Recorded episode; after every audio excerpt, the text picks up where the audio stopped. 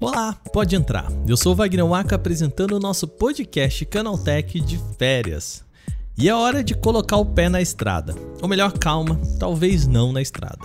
O assunto de hoje são os carros elétricos. Montadoras em todo o mundo estão cada vez lançando mais veículos elétricos e há promessas até de zerar venda de carros a combustão em breve. Mas será que já está na hora de você comprar o seu? A gente já tem tecnologia aqui no Brasil para viver só com carro elétrico? Nesse programa a gente fala sobre as vantagens e os problemas de apostar na tecnologia dos carros sem combustão. Se você está pensando em comprar um, primeiro ouça esse podcast, tá bom? Começa agora o nosso podcast Canaltech, o programa que traz tudo o que você precisa saber do universo da tecnologia para começar o seu dia.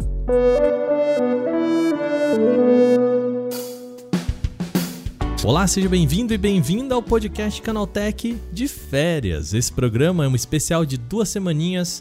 Eu e minha dupla, o Gustavo Minari, estamos de férias, mas para você não ficar sem programa, a gente preparou duas semaninhas de conteúdo bem especial com um só tema mais aprofundado. Se você sente saudades daquele formato original, fique tranquilo. A gente volta com o podcast Canaltech com entrevistas, os três temas principais e o aconteceu também no dia 2 de agosto, depois aí da virada de julho, tá? Então fica tranquilo, em agosto a gente volta com o modelo tradicional. E o Porta 101 é o único que continua saindo normalmente. Toda segunda a partir das 9 da manhã a gente tem um episódio novo já preparadinho no gatilho para você, beleza? Então não se esquece de seguir a gente no seu agregador de podcasts e deixar aquela avaliação bem legal pra gente. Sem mais então, vamos agora para o assunto do dia.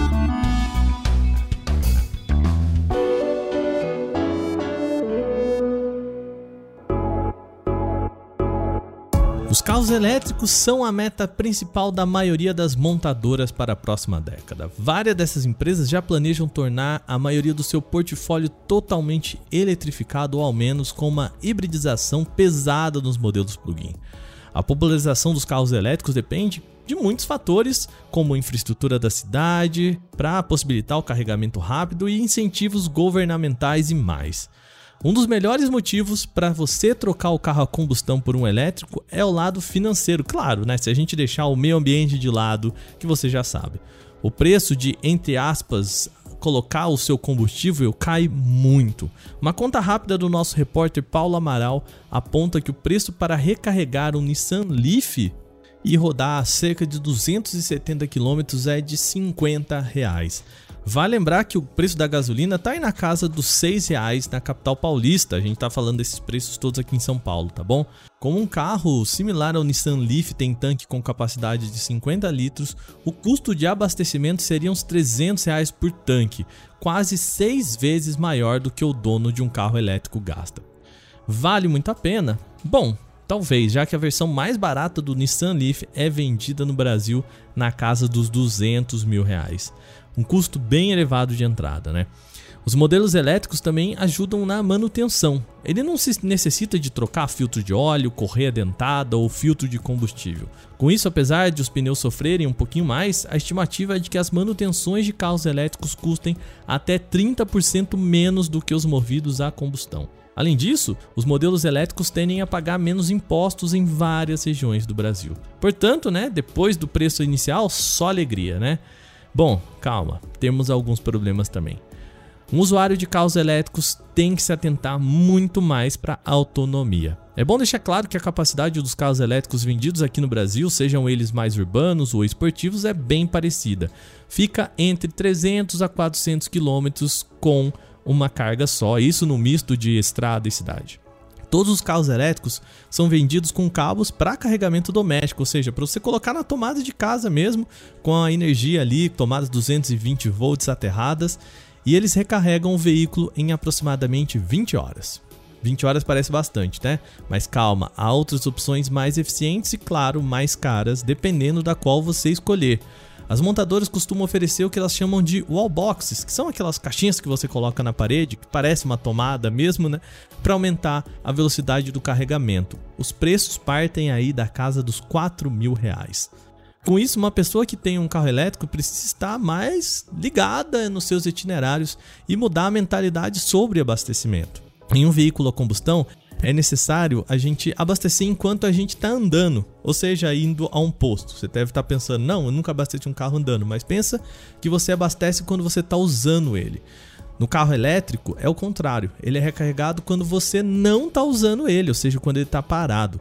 Assim, qualquer oportunidade de estacionamento, seja em casa ou no trabalho, é uma oportunidade de abastecê-lo. Com isso, é bem possível que você trate o seu carro mais como você trata o seu smartphone, sabe? Que está ali carregando durante a noite ou quando você não está usando ele. O problema então está em viagens.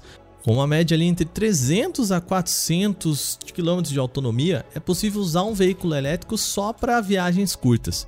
Para mais que isso, você precisa procurar no seu caminho se tem uma estação de carregamento rápido para não ter que esperar aí 20 horas entre um ponto e outro de carregamento. Ou seja, ter um carro elétrico ainda é um desafio aqui em solos brasileiros, mas por outro lado, é um caminho sem volta. Com as montadoras investindo cada vez mais em modelos atrativos e tecnológicos, é possível que um dia essas opções se popularizem globalmente, o que pode fazer com que os preços caiam bastante. Agora é esperar para ver.